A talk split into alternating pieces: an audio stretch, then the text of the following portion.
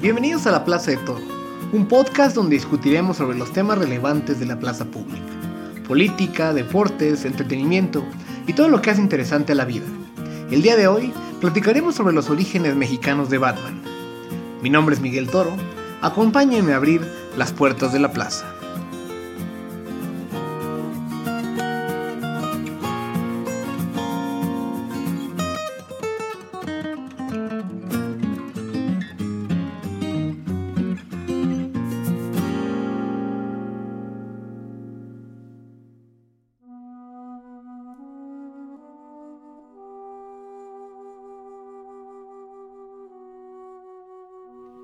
El próximo 15 de septiembre será el grito de la independencia de México, ritual que conmemora el inicio de la lucha armada que encabezó el cura Miguel Hidalgo en 1810. El mismo día, este año DC Comics decidió que sería Batman Day. Cada año, la editorial indica una fecha en la cual se celebra al que se ha vuelto su personaje más popular, de manera que por única vez se empalman ambas fechas. Esto nos da una oportunidad fantástica de platicar sobre los orígenes mexicanos de Batman.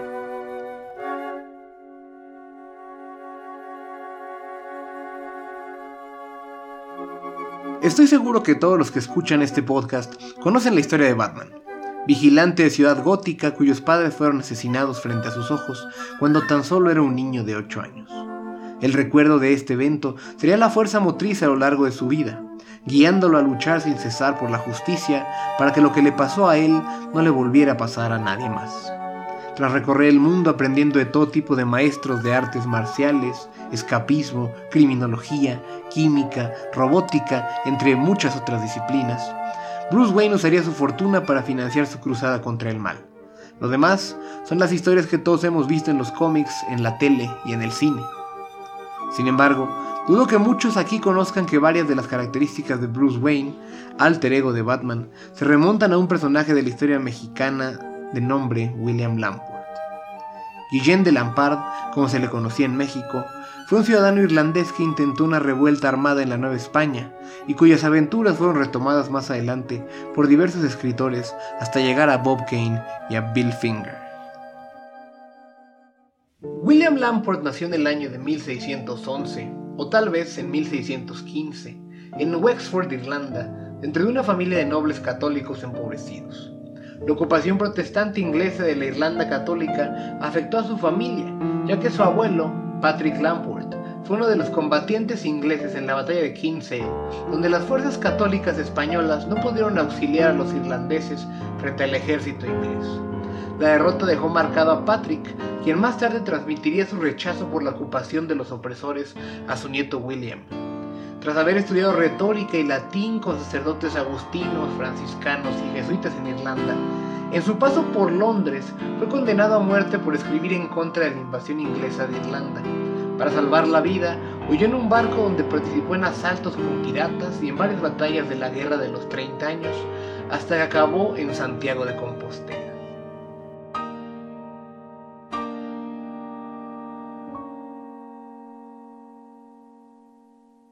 Durante su estancia en España, obtuvo varias becas, con las que estudió en diversos colegios y universidades, siendo influenciado principalmente por los escritos del místico jesuita Juan Eusebio Nirenberg. Al ser capitán del ejército español, pudo conocer al duque de Olivares, Gaspar de Guzmán, quien era el grande de España y consejero del rey Felipe IV.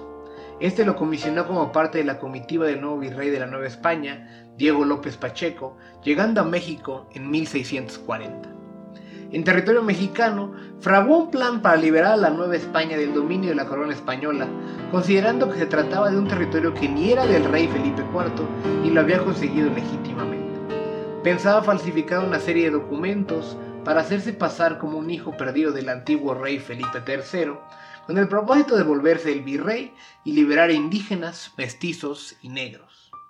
No obstante, fue traicionado por el capitán Felipe Méndez, quien lo denunció ante la Inquisición, que lo encontró culpable de traición, hechicería y hacer un pacto con el diablo. Estuvo encarcelado 17 años y aunque logró escapar por un periodo breve, fue reaprendido y muerto en la hoguera en 1659. Pero ¿cómo es que esto se relaciona con la historia de la creación de Batman? Para responder esta pregunta tengo el honor de contar con la presencia de Concepción Moreno en el estudio. Ella es periodista, compañera mía de la carrera de Ciencia Política en el ITAM, fellow geek y la primera persona que escribió sobre esta conexión. Hola, soy Concepción Moreno, soy periodista cultural y me dedico sobre todo a la industria del entretenimiento y a la de las artes. Querida Concha, bienvenida a la Plaza de Toro, gracias por venir. No, al contrario, gracias a ti Miguel por invitarme. Sí, me parece que es el momento adecuado para, para recordar algunas vivencias que tengamos con, con Batman a raíz de que pues, la lógica de Batman Day es celebrar un personaje de la cultura pop, que en mi opinión se ha vuelto uno de los cinco personajes de la cultura pop más famosos del mundo, y, y, el chiste es celebrar a ese personaje, pero celebrar eh, lo que significa para las personas. Entonces, Concha, tú y yo somos fans de, de Batman y de distintos personajes de los cómics. ¿Cómo fue tu...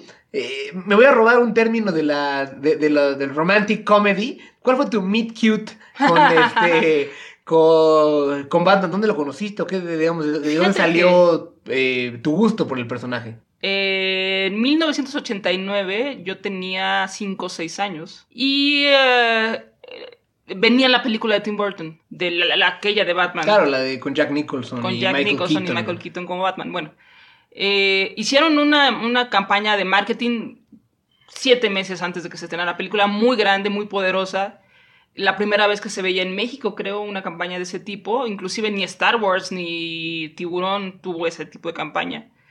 Y entonces cuando íbamos a la, escuela, pasábamos enfrente de un billboard donde estaba el signo de Batman y decía 12 de octubre de 1989. ¡Wow! ¡Qué interesante que te acuerdas solo de la fecha, todo! Me acuerdo perfectamente por, de eso porque a mí no me interesaba realmente el cómic. Pero uno de mis hermanos. ya, ya, leías cómics en ese momento? No, Leía, leía libros para niños. Sí, claro, ok. Este. Eh, mi hermano de en medio, yo soy la hija más chica, tengo dos hermanos mayores. Mi hermano de en medio hiperventilaba cada vez que pasábamos enfrente del billboard de Batman. Decía, Batman, Batman, Batman. Porque en, en Canal 5 empezaron a pasar la serie de los 60. Ah, la de Adam West, que era más bien una especie de comedia, o sea, nada que ver. Sí, era, era chistosa, era campi, era pues medio cursi, medio naca, si me permites el término. Claro, por supuesto. Yo, yo no la veía como con mucha atención, la verdad yo estaba muy ocupada con mis ositos cariñositos y mis ponis como para prestarle atención a Batman. Y bueno, llega el 12 de octubre de 1989 mi papá fue a comprar los boletos con bastante antelación por insistencia de mi hermano, porque decía, la tenemos que ver el día del estreno. Como buen fan, bien ahí tu hermano. entonces la vimos, ya no recuerdo en qué cine. Probablemente fue el Hollywood ahí por, por Toreo, porque yo vivía en satélite. Ya. Y, y entonces este, estábamos en la fila y a todos los niños nos iban, a regalar, nos iban regalando cosas, por supuesto dulces y palomitas y lo que fuera pero nos regalaron una bolsa de cómics y yo tuve la fortuna de que me tocó la mejor bolsa de cómics de mis tres hermanos porque las de ellos... eran los cómics aleatorios, digamos, venían cerrados o como viniera, pero ya, ok. Eran de estas ediciones en español de Editorial Vid. Bueno, a mí me toca una gran, gran bolsa de cómics. Me toca Muerte en la familia. Ok, Death in the Family. Que, a mí me, Death in the Family, que a mí me dejó súper traumada. Porque imagínate, tener seis años y estar leyendo ahí que matan a Robin. Hay que, hay que ponerle contexto a la, gente que no, que no conozca esto, porque es una cosa así como de geeks este, trasnochados y demás. Eh, Death in the Family es un cómic muy famoso del 89, de hecho, unos meses antes de la película de, de Tim Burton donde eh, DC Comics eh, decidió em, el segundo Robin no le agradó al público que leía los cómics y entonces decidieron hacer una historia donde eh, queda atrapado en, por el guasón, en este Robin que se llama Jason Todd. Y entonces el guasón lo brutalmente lo golpea con una... Con una barra de acero. Con una barra de acero, sí, sí, sí. Este, y lo deja moribundo y entonces hay una explosión de, del lugar donde estaba. Y el chiste es que te deja en suspenso el cómic de si moría o no Robin y, genera una, una, línea, lo que llaman un hotline, donde podías marcar un, un número 01900 o no sé qué rollo. Y si marcabas un número era para votar que lo querías matar y este, si marcabas otro número era para decir que se sobreviviera. Y lo interesante es que ese Robin, de, la gente decidió que muriera por 27 votos. Pero hay un, hay un truco porque una persona que, al más puro estilo de los bots ahora en Twitter y, similares, pues decidió usar una, una máquina de estas que podías marcar muchas veces y marcó un montón de veces y entonces inclinó la, la balanza a favor de que, de que muriera Robin. Pero el punto es que esa historia de Death in the Family es este es eh, muy famosa, ya, ya derivado eso. Y qué, impresión que se la ponían a los niños, ¿no? Este, es muy en, En, la bolsa, en la bolsa de, del cine. Perdón, eh, ¿qué otros venían? Venía The Killing Joke. Ah, otro que es bien violento, qué impresión. mi cómic favorito. de, de todos es mi cómic favorito. Es la historia del Guasón o de Joker. ¿Por qué se hizo lo que es? y su relación con Batman, cuando cómo se dan cuenta que uno son la cara, cada uno es la cara de la misma moneda. Eh, la, escribió Alan Moore, que es el, gran Alan Moore, que es el gran escritor de cómics junto con Frank Miller. Y bueno, venía esa, y venía una de Superman que la verdad es que no me acuerdo cuál era. Nunca he sido muy fan de Superman. Pero era una gran bolsa de cómics. O sea, por supuesto, nomás con tener Killing Joke ya estabas del otro lado. O sea. o sea, ese fue mi encuentro con Batman y fue mi encuentro con los cómics. Fuera de la familia Burrón y otros tipos de cómics que mi papá compraba, yo no, yo no leía cómics, los empecé a leer a los seis años gracias a este regalito que nos hicieron a los niños en el cine. Y bueno, la película me dejó impresionada. Pero qué interesante que, que esa es tu, tu, entrada a los cómics y sobre todo tu entrada a Batman. Porque, sí, sí, sí. Fue eh, esa película. Eh, creo que la mayoría de los mortales tenemos este, una entrada mucho más básica y normal del, timo, del tema. Pues un día prendiste la tele y apareció alguna caricatura de Batman y entonces la viste y pareció, ah, está padre o estaba bien hecha o lo que fuera. Para muchos fue la serie animada de Batman de, de, de los 90 y este... Pues bueno, bien, cuéntanos, eh, cuéntanos un poco sobre Guillermo de Lampard. Fíjate Perdón, o sea, ¿quién era? Qué, ¿Cuándo estuvo en México? ¿Cuál es su relevancia para nuestra historia? Y por favor explícale al público por qué William Lamport tiene sus restos dentro del Ángel de la Independencia. Sí, fíjate que yo soy una apasionada de la historia de William Lamport o Guillén de Lampard, o Guillermo de Lampard, como se le conocía aquí en, España. De hecho, en el acta de la Inquisición en la que lo condenan a muerte, su nombre es Guillén de Lampard. Ya. Él llega a México, pues como muchos aventureros europeos, llega en el siglo XVI buscando fortuna en la Nueva España. Tenía una cosa muy curiosa que era, era fan del esoterismo. Mira qué interesante. Se creía brujo.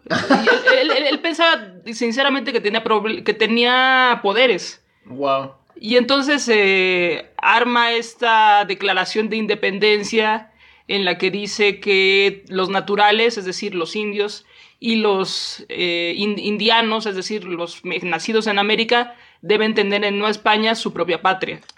Eh, arma toda esta revolución, hace un manifiesto que es la razón, lo publica, la razón por la que la Santa Inquisición finalmente lo detiene y eh, lo acusan de brujería precisamente y esa es la razón por la que lo queman. Ya. Y yo creo que sí tenía algo de esquizofrenia, porque de verdad creía que tenía poderes. Bueno, entonces cuéntanos un poco más de, esta historia, ¿no? O sea, más allá de que llegó y lo condenaron y demás. Eh, ¿Cómo es que llega al ángel de la independencia, por ejemplo? Eso es bien padre. Si alguna vez han entrado al ángel o se han asomado por la ventanita que está en la puerta del ángel, eh, la puerta de enfrente del ángel de la independencia, verán una figura humana, barbado, de pelo largo, con las manos amarradas a la espalda, y se preguntarán seguramente quién es. Dice ahí su nombre, Guillermo de Lampard, pero ¿quién es? Claro, no es como que en, las clases de historia de México de primaria, entre los insurgentes que gritan en el, que, grita el presidente el 15 de septiembre, ¡Viva hablan de, exacto, hablan de Guillermo de Lampard, ¿no? Este, la verdad que no. Sí, eh, bueno, ese personaje es Guillermo de Lampard y está ahí porque Antonio Rivas Mercado leyó la novela de su casi tocayo Vicente Riva Palacio eh, que se llama las, las, aventuras de un impostor, Guillén de Lampard. Es una novela muy divertida, consíganla, está bajo, bastante bajo precio, en una, en una editorial muy famosa que hace libros este, que llaman Sepan Cuántos, por Rúa. Ok. Eh, y bueno, consíganla, es divertidísima. Antonio Ruiz Mercado lee esta novela a principios del siglo XX. La novela de Reba Palacio es por ahí de 1875, 72, o sea, finales del siglo XIX. La novela tiene mucho impacto popular. Pues es nuestros folletines tipo Los Tres Mosqueteros o las novelas de Salgari. Y bueno, él, eh, Rivas, este, Rivas Palacio adopta este estilo y cuenta la historia de Guillén de Lampard. Y Riva Palacio queda muy impresionado de niño con esta historia y decide, sin permiso del, del porfiriato, hacerle una estatua como el precursor de la independencia mexicana. Ah, wow, o sea, esto, esto digamos, es, es, por fuera del gobierno mexicano. Yo, yo, yo tenía la idea. Riva, que... Rivas Mercado lo pone adentro, precisamente, escondido. Yeah. Porque no tenía permiso para hacerlo. Ah, qué Y bueno, tiene una conexión directa con Batman. No sé si quieres que te la cuente. Por supuesto, pero creo que, creo que eh, deberíamos pasar esta parte donde platicamos un poco de Batman para okay. ir, ir, conectando okay, la, okay. las historias desde ambos puntos. ¿no? Entonces, eh, por ejemplo, me parece que, que, habría que empezar un poco con los orígenes de Batman, que son de hace casi 80 años. El próximo año se cumplen ya los 80 años de Batman.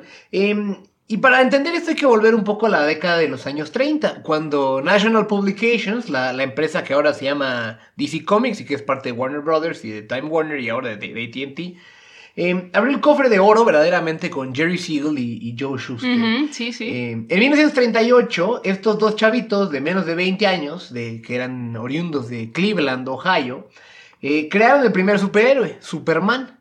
Y fue tal su éxito y las ventas de Action Comics que los editores de National le pidieron un a un dibujante de nombre Bob Kane que hiciera un nuevo héroe como Superman para buscar capitalizar el gusto del mercado eh, de estos personajes. Y fue así que Bob Kane hizo unos primeros dibujos de un personaje vestido de rojo con negro, con una máscara dominó negra y con alas de murciélago al que llamó el hombre murciélago. Y lo enfatizó así porque el nombre original era Bat-Man. ¿no? Entonces nada que ver con la imagen de Batman que conocemos. Entonces antes de llevarlo a... Y además, bueno, en, precisamente en la década del 30, que estaba empezando el cine sonoro, hay una famosa película que se llama The Bat. Ah, o sea que también hay una, hay una, una parte una ahí relación también claro. de influencia cultural. Que, que, sí que tiene justo muchas influencias culturales Batman y que ahorita la, la, las tocamos. El chiste es que, pues bueno, Bob Kane lleva este diseño con su amigo Bill Finger antes de presentárselo a, a la gente de National Publications. Y, realmente es Bill Finger el, que rediseña el look de Batman al que conocemos con la capa negra, eh, de, gris con negro, la, la, máscara de murciélago negra. Eh, y, este, y que bueno, fue el que fue aprobado y publicado en Detective Comics número 27 en mayo de 1939. Y a partir de ahí sería Bill Finger la gran, la, gran mente imaginativa detrás de Batman, ¿no? Creó personajes como Robin, el Guasón, eh, Gatúbela, el Espantapájaros, el Acertijo, el Pingüino, Gordon, bueno, el comisionado Gordon, la Baticueva, la Batiseñal, el Batimóvil, un montón de la mitología de, de Batman se debe a él. Este... Y una de esas mitologías, pues es la de la mitología de Bruce Wayne, el alter sí. ego de, de, Batman, ¿no? Que eh, de acuerdo a lo que ha, han escrito en distintas publicaciones y se han comentado en algunos lugares, pues de hecho el nombre de Bruce Wayne viene de, de dos orígenes. El primero es Robert Bruce, o Robert I, que fue el gran rey guerrero de Escocia en, entre 1303, me parece, y 1326. Eh, en esas guerras que tenía Escocia con Inglaterra por su independencia, estamos hablando del medievo, y, de, y como quería ponerle un, origen como colonial, como de familia adinerada, eh, pensaba en algo así como los apellidos Adams o Hancock, cosas del estilo, y al final optó por el apellido Wayne a raíz de un militar estadounidense de la guerra de independencia que ellos tuvieron, que se llamaba Anthony Wayne, le llamaban Matt Anthony Wayne porque era como un general medio loco, este y que, bueno, pues que, buscaba personificar esto. Y entonces ahí tienes al personaje Bruce Wayne. Pero justo como comentabas, pues realmente Batman como tal y Bruce Wayne están influenciados por distintos personajes de la cultura pop y la cultura en general de, esa década, de, de, los años 20 y 30, ¿no? Este, de, muchas cosas y los cuentos que, que, que salían de la, lo que llaman los gringos pop fiction, ¿no? Este, Exactamente, porque es la era dorada de la, de la narrativa negra. Claro. Y entonces. de los 40. Ahí, ahí tienes una serie de personajes como The Shadow, The Phantom, que creo que era así como un personaje de sindicalizado de los periódicos y demás. Y del zorro. Y precisamente quiero que recuerden el, el nombre de la máscara del zorro y esta, esta película que conocemos, este libro, esta novela. Eh, el personaje de Diego de la Vega. eh, porque a través de eso es donde se vincula la historia de Guillén de Lampard con, con Batman. Pero entonces ahora que ya pudimos dar un contexto de, de dónde salió Batman y quién lo creó y demás, creo que podemos conectar mucho más de historia que tú conoces muy bien. Concha, por favor, ten tú los, los micrófonos. Pues mira, a mí me divierte mucho. Eh, la razón es que Batman está en, el, en, el, en nuestro ángel de la independencia. ¿Por qué? Porque, bueno, como les había dicho, la novela de Reba Palacio tiene mucho éxito y llega a ser inclusive traducida. A principios del siglo XX, en 1919, un periodista norteamericano, eh, Johnson Macaulay, lee la novela y decide crear un personaje pues para un cómic y lo hace llamar El Zorro. Y uh, el zorro comparte como características con Guillén de Lampard en el sentido de la independencia. En, este caso, Macaulay era un apasionado americanista, no del equipo América, sino de, América Libre de Estados Unidos. Y él, habla de la independencia de Texas de México.